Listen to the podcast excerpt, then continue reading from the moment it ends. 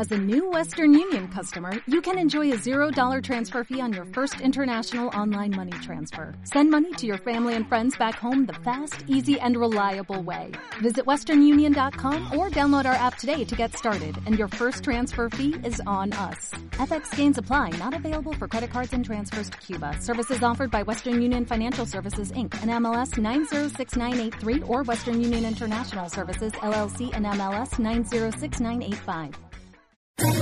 ¿Quieres especular en la bolsa de la mano de un profesional? Operativadax.com. Recibe al momento en tu móvil las compras y ventas que realiza Alberto Iturralde sobre el índice DAX. Nunca ha sido tan sencillo ganar en bolsa. Operativadax.com.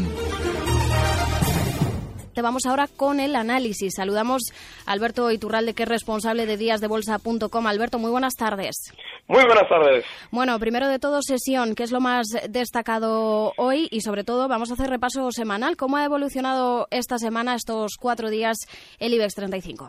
Bueno, esta semana lo que hemos tenido es a un IBEX que venía habiendo asustado justo en la anterior, con un amago de recorte desde los 10.600 hasta esos 10.300 que marcábamos justo el jueves pasado y una recuperación durante todos estos días que, bueno, pues lo que indica que es que seguramente nos iremos eh, comportando mejor que los demás europeos, también estuvimos peor semanas atrás y seguramente también que nos iremos dirigiendo poco a poco a una zona que es importantísima, que son los 12.000.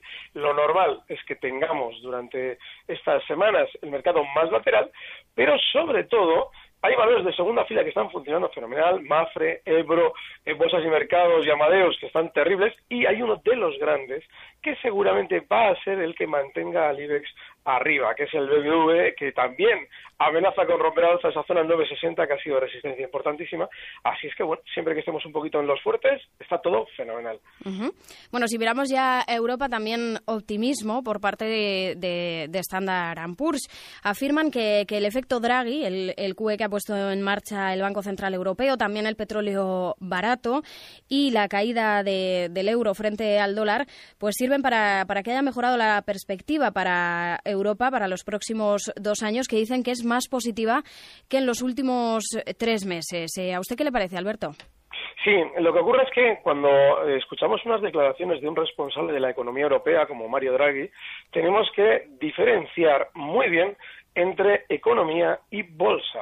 Claro, ¿Por qué es importante esa diferenciación? Porque si atendemos, por ejemplo, a la subida que ha realizado el índice más importante de Europa, el índice nacional más importante de Europa en los últimos seis meses, justo desde los 8.380 hasta un cierre hoy en 11.967, bueno, pues veremos que seguramente las subidas más importantes ya se han producido.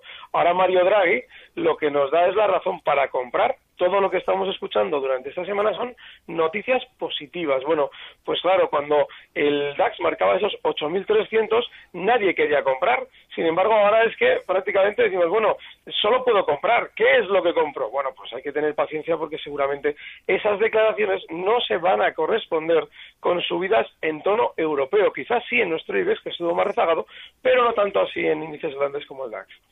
Bueno, hoy toca jornada de, de repaso, como decíamos, porque también finalizamos trimestre. El IBEX 35 comienza el mes de abril y el segundo trimestre del año. Queríamos preguntarle, Alberto, cuáles han sido los valores protagonistas en este arranque de ejercicio. Hemos visto importantes repuntes, revalorizaciones para compañías como Abengoa, Gamesa y SACIR, por ejemplo. ¿Están los inversores a tiempo de entrar en estas firmas? Eh, no, y explico por qué. Esas revalorizaciones, sobre todo las de Abengoa y SACIR, se han producido después de un final de año caótico. Habían caído un montón las dos y claro, esa sobreventa lo que ha generado es un rebote importante. Esos dos rebotes, esos, el rebote importantísimo de Abengoa B y de SACIR, se están produciendo o se han producido ya hasta zonas técnicas de resistencia muy importantes. Eso lo que significa es que seguramente debamos ya tener un poquito de precaución con los dos. Gamesa, sin embargo, todavía tiene fuerza alcista. No, no había tenido tanto recorte inicial como han tenido estas dos y seguramente desde esa zona 11.90 donde cotiza hoy podamos ver un 6% 12% sin demasiada dificultad hasta los 12.50. Pero ojo con los otros dos, Abengoa y Safir, porque son precios que tienen ya eh, cotizaciones en esta zona 4 de Safir y esos 3.50 ya claros de Abengoa son zonas en las que hay muchísima gente enganchada esperando salir. Ya no estamos tan a tiempo en estos dos. Y por el contrario, Alberto, ¿cuáles han sido los que peor lo han hecho en esta primera parte del año? ¿En cuáles sería mejor estar al margen? Clarísimamente, esto sí que no hay duda.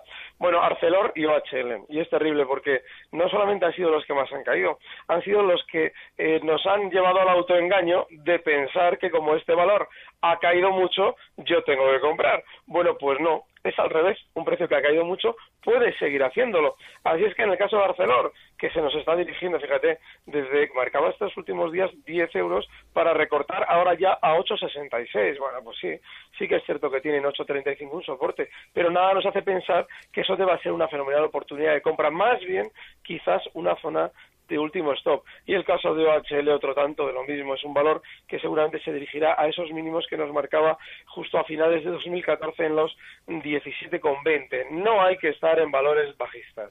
Pues muy atentos a estos valores que nos cuenta. Antes de seguir preguntándole, Alberto, vamos a echar un vistazo al cierre definitivo de los mercados europeos. En tiempo real, CMC Markets patrocina este espacio.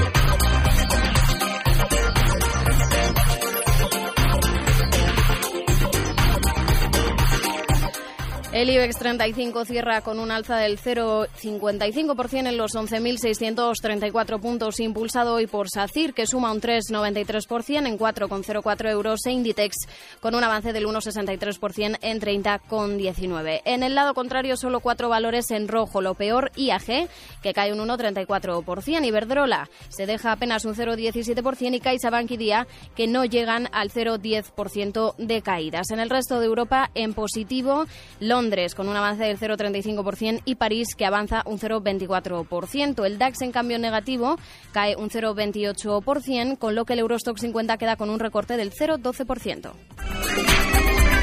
En tiempo real, CMC Markets ha patrocinado este espacio.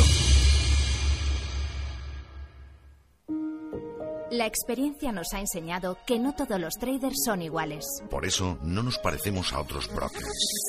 Desde 1989 hemos puesto los mercados financieros al alcance de todos los que desean hacer trading. Y ahora más que nunca queremos ofrecerle herramientas de nueva generación indispensables para su operativa con CFDs. Opere con Next Generation, creada por y para traders. Visite cmcmarkets.es. Los CFDs son productos apalancados con un alto riesgo. Es posible perder más de lo depositado. Consulte sus riesgos. Bueno, Alberto, seguimos aquí contigo, con Alberto Iturralde, responsable de díasdebolsa.com. Vamos a seguir preguntándote por valores protagonistas hoy. Telefónica va a contar, según expansión, con hasta 8.000 millones para reforzarse en el exterior tras la venta de Odo, su filial en Reino Unido. ¿Cuál es la perspectiva para, para esta compañía? Y aprovechamos la excusa para echar un vistazo al sector de las telecos en el resto de Europa. Sí, Telefónica hay algo que está haciendo que nos debe también llevar a la desconfianza. Y es que si tenemos en cuenta que esa noticia se lleva fraguando durante meses, Telefónica ya había realizado las subidas, y es que es un precio que viene subiendo, pues fíjate, desde el año 2012, desde la zona 7 hasta esos 13,32 donde cierra hoy. Bueno, pues claro, ahora eh, la noticia de O2, que la conocíamos ya hace semanas, ellos mismos nos la están haciendo llegar de nuevo a la, a la información como algo positivo. Sí, claro que es positivo, pero no nos lo pueden estar repitiendo continuamente. Lo que eso significa, seguramente, bueno, tenga más que ver con el hecho de que necesitan colocar grandes cantidades de los títulos que en su día compraron en 7 euros y lo quieren hacer en zonas de 13,50. Por eso, de una manera hasta cierto punto artificial, se están ellos autocolocando dentro de las noticias que en sí mismos ya conocíamos desde hace semanas. Si te fijas, además, en el sector eh, en general dentro de Europa, por ejemplo, una Vodafone en el mercado de Londres que hoy están en 221 peniques cerrando eh, con 85, bueno, pues lo que nos encontramos es que son subidas que ya han finalizado por haber llegado a sus resistencias y más bien en el caso de la inglesa está recortando ya desde hace semanas. Probablemente Telefónica lo que está haciendo es estirar un poquito más la oportunidad de colocar títulos con esos 11.600 del IBEX. Telefónica que ha cerrado hoy con un alza del 0,23% en los 13,32. También vamos a aprovechar eh, la excusa de una noticia conocida hoy para echar un vistazo a Bankia, que, hemos sabido que ha ingresado 324 millones de euros en 2014 gracias al alquiler de la Torre Foster. Bueno, ¿cómo está ahora mismo Bankia y el resto del sector financiero? ¿Tiene algún favorito, Alberto? No, por una razón. En el sector financiero sí que tiraría para, para uno de los grandes. Lo hemos citado antes, el BBV, lo fuerte que está. Pero el caso de Bankia es el caso de un valor trampa. Porque sí es cierto que también escuchamos día sí, día también información sobre Bankia, pero Bankia no deja de estar cotizando en los mismos niveles que exactamente hace un año. De hecho, marcaba en contra de todos los de la banca que han subido con relativa bueno, pues con relativo éxito durante este último año, pues eh, marcaba ya por marzo de 2014 unos máximos en los 1,59, 1,60 y no ha vuelto a superarlos. Sin embargo, también día sí día también nos encontramos con que está en las noticias. Bueno, pues desgraciadamente hay que diferenciar en estos casos también la información económica y la bursátil, porque bursátilmente Bankia no tiene o no debe tener ningún interés para nuestra cartera. Bankia que la tenemos hoy que ha cerrado con un alza del 0,53% en 1,32 euros. Y muy brevemente, Alberto, le queremos preguntar, no podemos dejar pasar el tema de Grecia, seguimos muy pendientes del país. Eh, bueno, se ha comunicado hoy que no han presentado finalmente esa lista mm, final de reformas. Eh, el país planea recaudar hasta 6.000 millones de euros este año, pero no ha convencido a los inversores, a los acreedores internacionales. Por otra parte, Warren Buffett se suma a la opinión de que no sería tan malo que Grecia abandonase el euro. También lo decía Soros hace unos días. Eh, ¿Cuál es su opinión al respecto? ¿Qué va a pasar y cómo va a afectar esta situación al resto de Europa? Pues eh, Warren Buffett lleva ya años diciendo algo que es cierto. No se puede manejar en una misma moneda países que producen de una manera muy diferente y sobre todo que tienen políticas fiscales muy distintas. El euro en su día no fue más que la homologación por parte de los países pobres eh, hacia los países ricos. No fue más la Unión Europea que una cesión de la productividad de los países como España, que bueno, algo producían, pero se lo llevó toda Alemania, incluido lógicamente lo más fuerte que era el automóvil.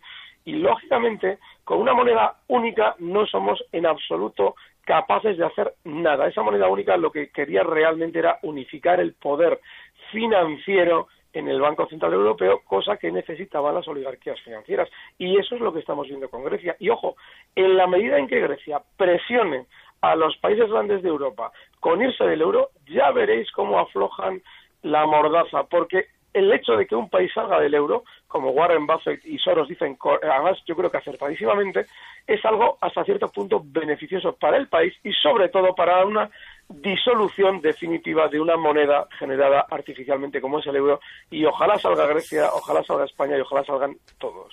Pues con esta opinión contundente nos quedamos. Alberto Iturralde, responsable de díasdebolsa.com. Muchas gracias. Hasta la próxima. Un fuerte abrazo. Hasta la próxima. Recibe al momento las operaciones de Alberto Iturralde vía SMS en tu móvil. Operativa DAX.com.